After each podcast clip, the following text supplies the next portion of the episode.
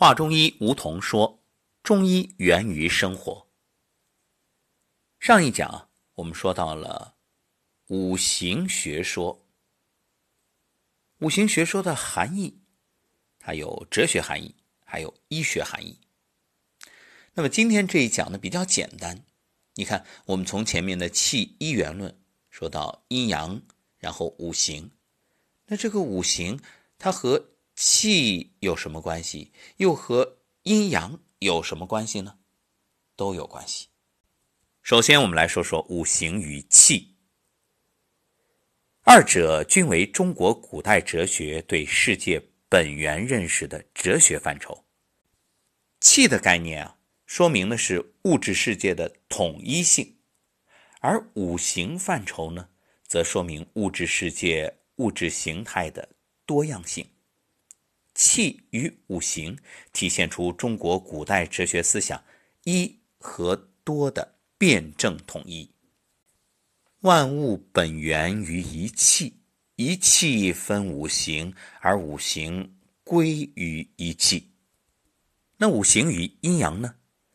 阴阳是宇宙的总规律，是气本身内在的矛盾要素。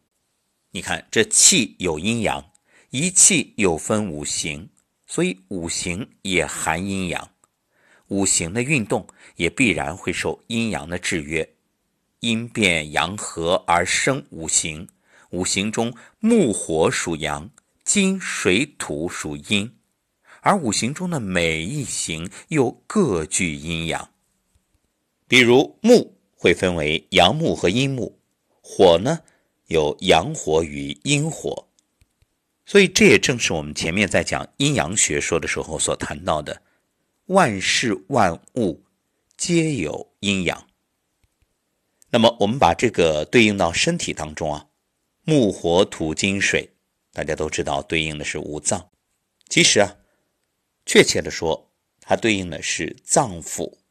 为什么这么讲呢？你看，我们都知道木对应的是肝，实际上木里面分阴阳。这阴木代表肝，而阳木则代表胆，也就是肝所对应的腑。再说火，火对应心，阴火对应的是心脏，而阳火呢，则代表心包。同样，这脾胃，阴土代表脾，而阳土则代表胃。金，阴金代表肺，阳金则代表大肠。水，阴水代表肾脏，阳水代表膀胱。所以，想要学好中医，这气、阴阳、五行都是最基本的理论。只有把这些关系搞懂了、弄通了、整明白了，你翻来覆去可以运用自如了，才能继续向后深入学习。这其中啊。奥妙无穷，变化万千。当你运用自如，便能得心应手，而治病，那手到擒来。是不是觉着越听越有意思啊？不着急，慢慢来。下一讲我们就具体来说五行学说的基本内容。